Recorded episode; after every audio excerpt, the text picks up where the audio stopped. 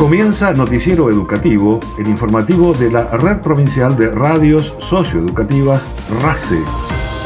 Las voces de quienes trabajan y se comprometen con la educación santacruceña.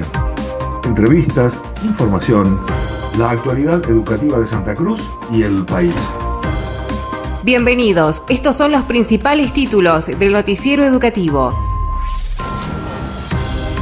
destacan el trabajo de establecimientos educativos de Santa Cruz junto al Instituto Elsa Barbería en su labor de fortalecer los conocimientos sobre nuestras Islas Malvinas. La escuela primaria número 78 José Honorio Ortega mantiene vigente el legado del primer viaje de estudiantes de primaria de Argentina a las Islas Malvinas realizado en 2015. Invitan a inscribirse en el curso El rol del auxiliar docente de educación secundaria. La gobernadora Alicia Kirchner y el ministro Daniel Filmus visitan la planta de hidrógeno de Pico Truncado, impulsarán la formación de profesionales santacruceños.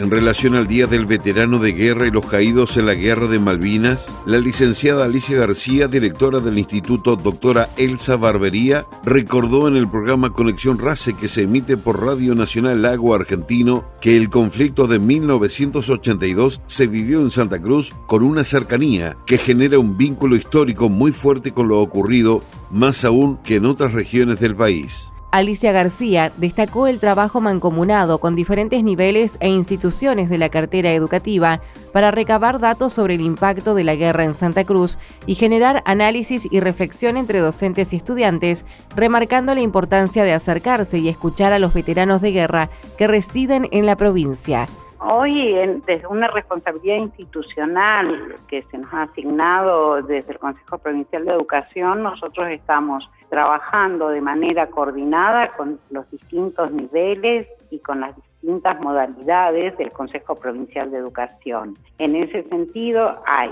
eh, están las actividades que habitualmente se han hecho en ocasión de las fechas que conmemoran Malvinas, pero hay otras especiales. Entre ellas, por ejemplo, se diría, se están preparando algunas cuestiones de agenda deportiva, eh, se están mm, propiciando capacitaciones para los distintos niveles docentes, charlas y conferencias o clases especiales para las y los estudiantes. Y bueno, tratando de, poner en juego el análisis, la reflexión, la cercanía, también, digamos, con los veteranos y con los héroes de Malvinas que transitan nuestras calles, que habitualmente son invitados por las escuelas. Porque una cosa muy importante, creo que diferencia a la Patagonia, es que el proceso de desmalvinización no fue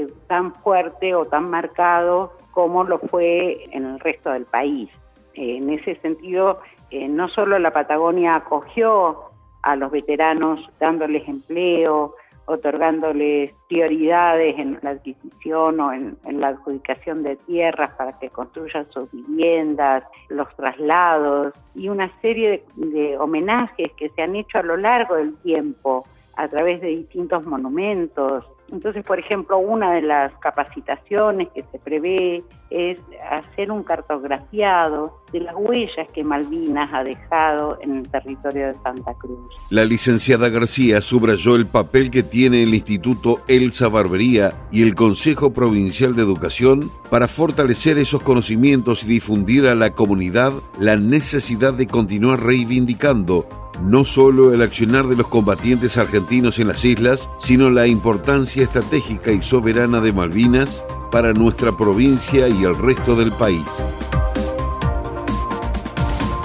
En diálogo con el programa Conexión RACE, la profesora Claudia Díaz, referente del proyecto La vida de un héroe de la Escuela Primaria número 78 José Honorio Ortega, remarcó el trabajo vigente desde el año 2015 en el cual se cristalizó el primer viaje de un conjunto de estudiantes de primaria de Argentina a las Islas Malvinas. En ese sentido, Díaz subrayó lo investigado sobre la vida del único caído santacruceño en las islas, principal eje de la iniciativa, y que honra con su nombre a la institución educativa. La profesora Díaz destacó que para las y los estudiantes que integran el proyecto, el aprendizaje primordial es la importancia del ejercicio real de la soberanía nacional y las diversas formas de ejercerla, conocimientos que luego difunden y comparten con la comunidad. Yo creo que el, aprendizaje más primordial que ellos desarrollan es el ejercicio real de la soberanía. Ellos saben que para ejercer soberanía, porque soberanía es como una palabra muy abstracta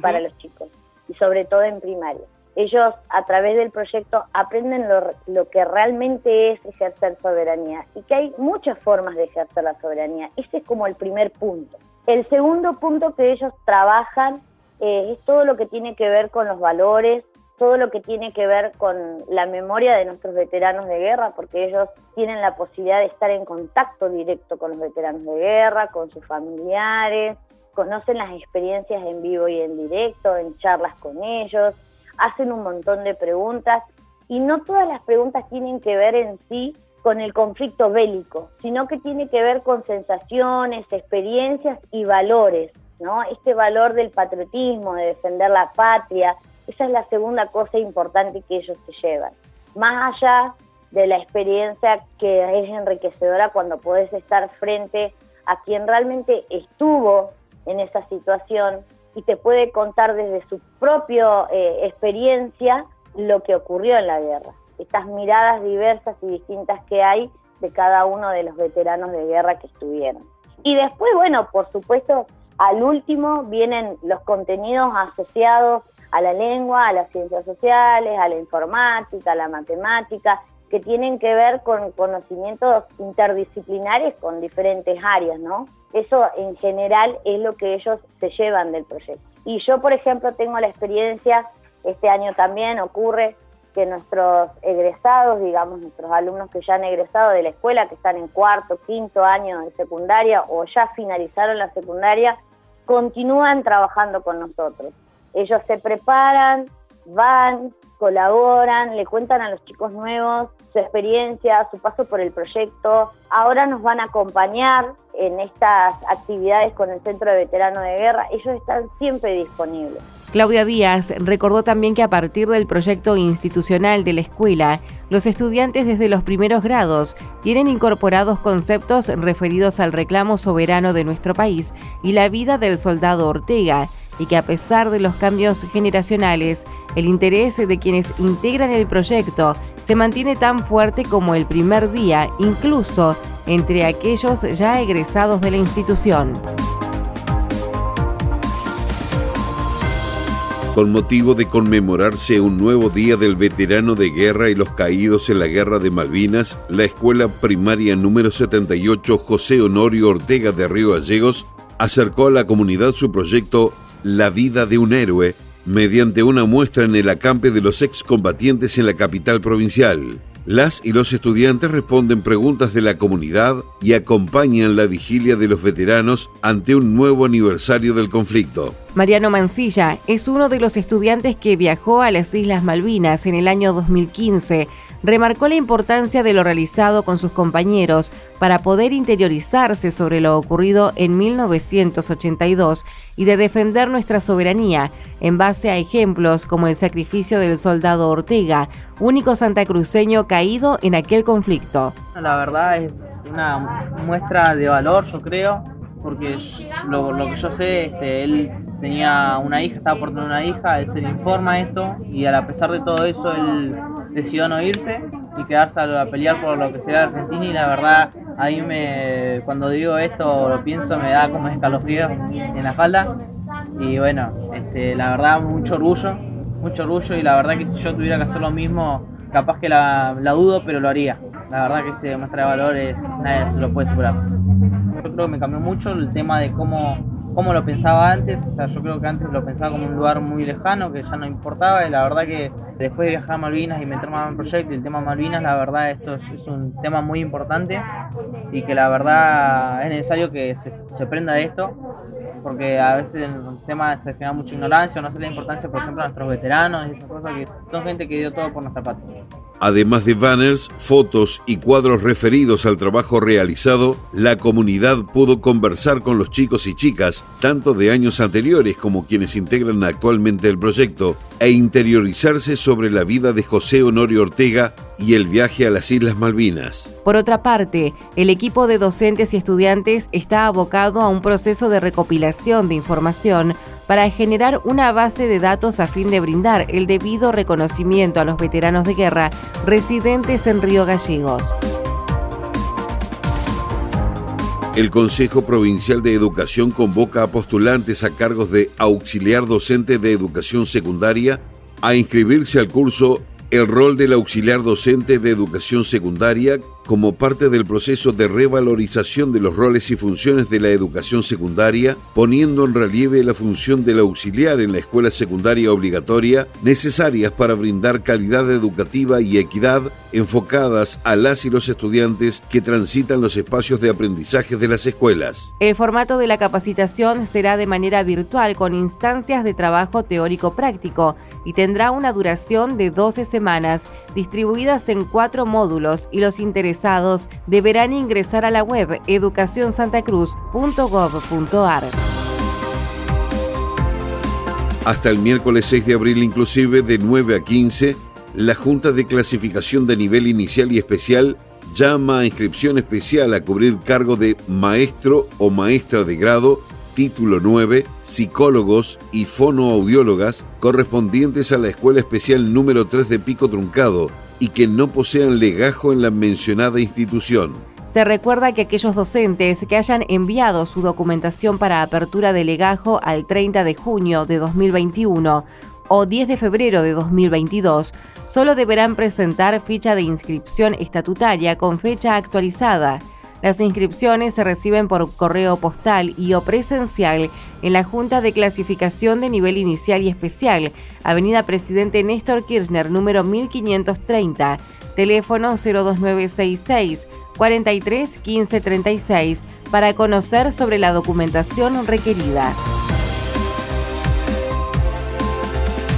se realizó el Encuentro Federal de Educación Inicial organizado por el Ministerio de Educación de la Nación a través de talleres y conversatorios centrados en contenidos de alfabetización, lengua y matemáticas, ejes centrales del programa Libros para Aprender. En dicho evento se anunció la entrega de 1.300.000 libros de literatura para las niñas y niños de nivel inicial en escuelas públicas de todo el país. De la jornada participó la directora provincial de Educación Inicial, profesora Alejandra Godoy, quien confirmó que en mayo se distribuirán en nuestra provincia casi 28.000 libros, a razón de dos por cada niño y niña de 3, 4 y 5 años. Le van a entregar 1.300.000 libros porque son dos libros por cada niño, tanto para los nenes de 3, de 4 y de 5. Eso está previsto eh, que llegue a la provincia durante el mes de mayo en cajas para todos los niños de cada jardín y localidad de la provincia y además se va a entregar en forma conjunta a todos el país. En el nivel inicial se van a entregar estos libros para trabajar con la familia, que los nenes van a llevar y traer los libros a sus hogares. Dos libros por niño vienen, tanto para tres, para cuatro y para cinco. Contando que nosotros en la provincia de Santa Cruz tenemos aproximado una matrícula de niños de casi 14.000 nenes. Por otra parte, Santa Cruz también brindó su aporte al taller Libros para Aprender, Propósitos y Líneas de Acción en su apartado Patagonia, referido al uso de los libros y su incidencia en las planificaciones en las áreas de fortalecimiento. Acompañando a la directora Godoy estuvieron la referente provincial del plan de lecturas, profesora Marta Pereira y otras autoridades. Invitan a participar del trayecto formativo Hacer Escuela, destinado a equipos directivos de nivel inicial y primario, que busca fortalecer la gestión pedagógica y surge luego del convenio entre el Consejo de Educación, la Organización de Estados Iberoamericanos y Pan American Energy, para brindar a los equipos directivos herramientas y estrategias para acompañar las trayectorias escolares de sus estudiantes. Esta formación permitirá mejorar los indicadores de rendimiento interno de las escuelas participantes a través de la mejora en los aprendizajes escolares de los y las estudiantes y dejará capacidad instalada a partir de la conformación de un equipo de referentes locales formados en gestión educativa, revalorizando y profundizando el rol de la escuela, permitiendo acceder a contenidos que atraviesan la educación. A su vez se propone un espacio de experimentación y aplicación de lo aprendido al contexto escolar de cada participante. Esta formación de dos años de duración se realizará bajo modalidad presencial, con encuentros mensuales en las sedes Caleta Olivia para equipos directivos de nivel inicial y en Río Gallegos para equipos directivos de nivel primario. Nacionales.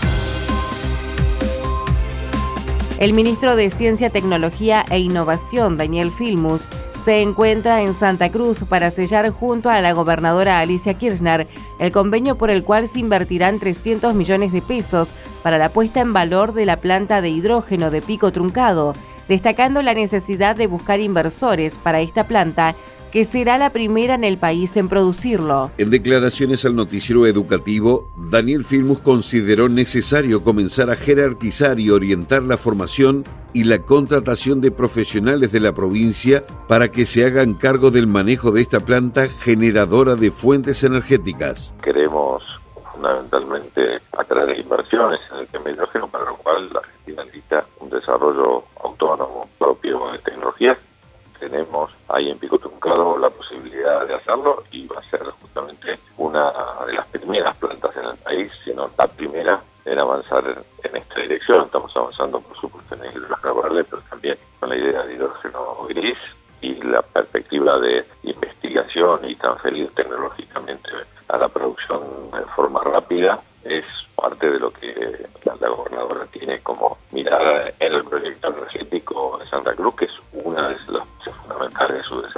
Filmus consideró imprescindible descentralizar la ciencia argentina para que los desarrollos científicos tecnológicos lleguen también a las provincias que han sido postergadas y se hará a través del Plan de Financiamiento de la Ciencia. Realmente cada una de las provincias, a partir de la aprobación de la Ley de Financiamiento de la Ciencia, que prevé una federalización de la ciencia porque está muy concentrada, el 85% de la ciencia argentina está concentrada en la zona metropolitana y la zona central. Entonces estamos haciendo un esfuerzo muy grande para que los recursos lleguen justamente a las provincias que históricamente fueron más postergadas respecto al desarrollo científico tecnológico y también vamos a aprovechar el viaje para ver los avances que hay respecto del parque científico-tecnológico de energía para la Patagonia Austral, que es uno de los objetivos centrales que también la gobernadora nos ha planteado y para el cual tenemos también un financiamiento cercano a los 350 millones de pesos. Ese tipo de parques se inscribe en proyecto de lo que nosotros denominamos CITES, que son centros interinstitucionales, donde van a estar integradas no solo el CONICET, sino también la universidad local y los organismos como el INPI, que tienen que ver con el desarrollo energético. Así que estamos trabajando en esa dirección y bueno, podemos hoy seguramente ver qué avances ha habido hasta el momento y después comprometer para que rápidamente pongamos manos a la obra. Junto a la gobernadora Alicia Kirchner, Filmus visitará la planta experimental de hidrógeno de pico truncado, creada en el año 2005 y que marcó un hito importante en la historia de nuestro país, poniendo en marcha un prototipo de auto que utiliza hidrógeno como combustible.